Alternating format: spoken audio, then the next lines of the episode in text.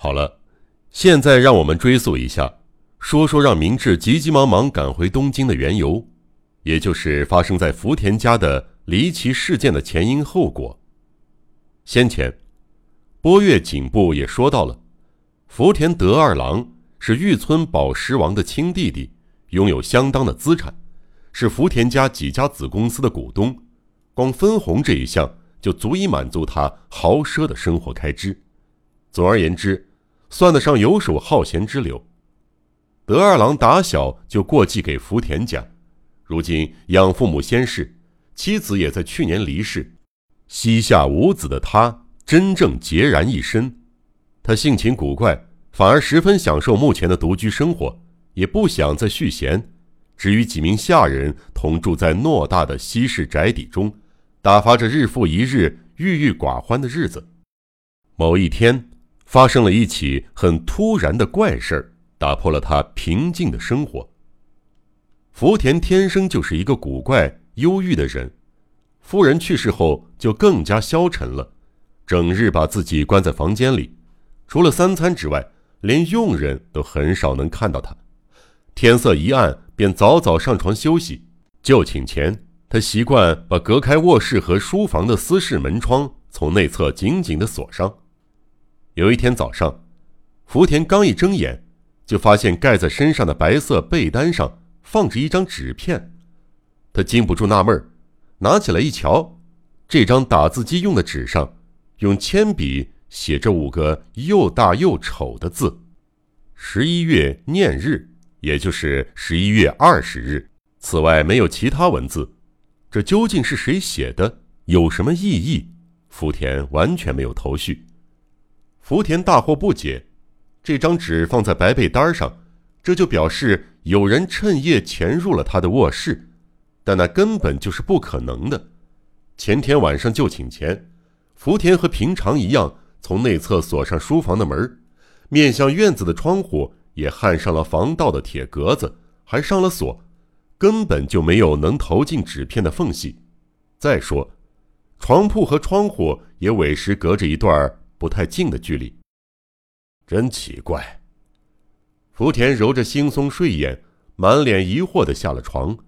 慎重起见，他立刻仔细检查了门窗，可是没有找到任何异常的地方。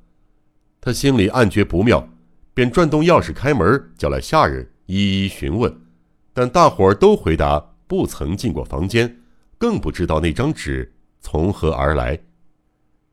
这一天。就在七上八下的疑虑中过去了。隔天早上，福田醒来一看，这是怎么回事？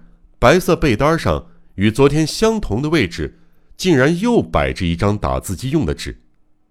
他战战兢兢地拿起来一看，纸上写着比昨天更简短的两个数字：十四。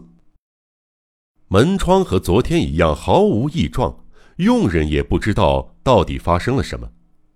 他仔细检查了纸张和笔记，却丝毫头绪都没有，笔记更是陌生。十一月二十日和十四到底是什么意思？投递纸条的人是谁？这张纸又是怎么进的门窗紧闭的房间里？福田实在无从想象，这一切未免太过诡异。若非幽灵，根本办不到。一思及此。福田禁不住浑身发毛，然而，怪事儿并未到此结束。第三天、第四天，福田每每醒来，被单上势必摆放着一张写着简单数字的纸片：十三、十二、十一、十九。数字每天都依序递减。不必说，这件事发生后，福田就寝前加倍慎重地锁上门窗。可惜，压根儿阻挡不住幽灵的信件。数字九出现的这一天，福田再也按耐不住，索性请侄子玉村二郎前来，想借用一下这位充满活力的年轻人的智慧。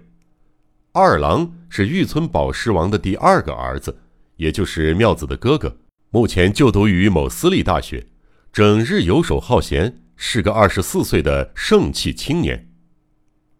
叔叔。你太在意这种小事儿了，这一定是谁的恶作剧？叔叔就是太神经质了，才会被捉弄。听完福田说的原委后，二郎不当回事儿一笑置之。假如只是恶作剧，也太周到了。难道有人为了恶作剧，就连着几天做这样荒唐的事儿吗？再说，房间锁得严严实实的，人是怎么进来的？这个人简直就像是魔术师，真令人毛骨悚然呐！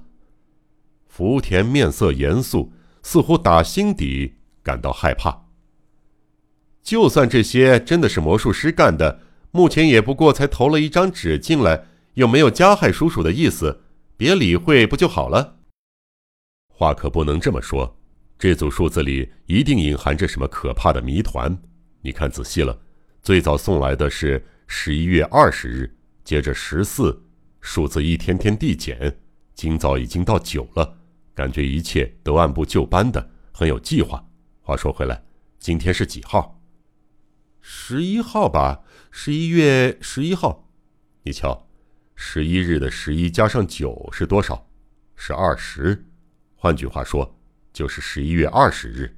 喏，照每天出现的数字，距十一月二十日已不到十天了。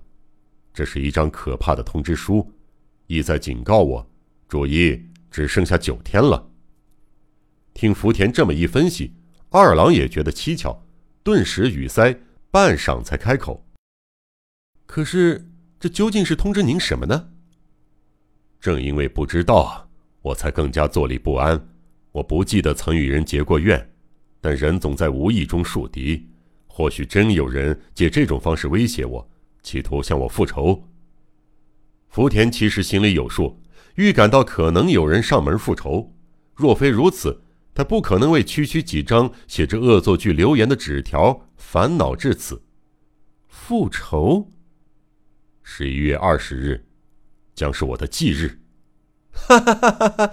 哎呀，太荒唐了！叔叔别胡思乱想了。这年头哪有人会老套的复什么仇？如果叔叔实在放心不下，今晚我干脆彻夜守着叔叔。一旦那家伙拿着纸片进来，我当场逮住他。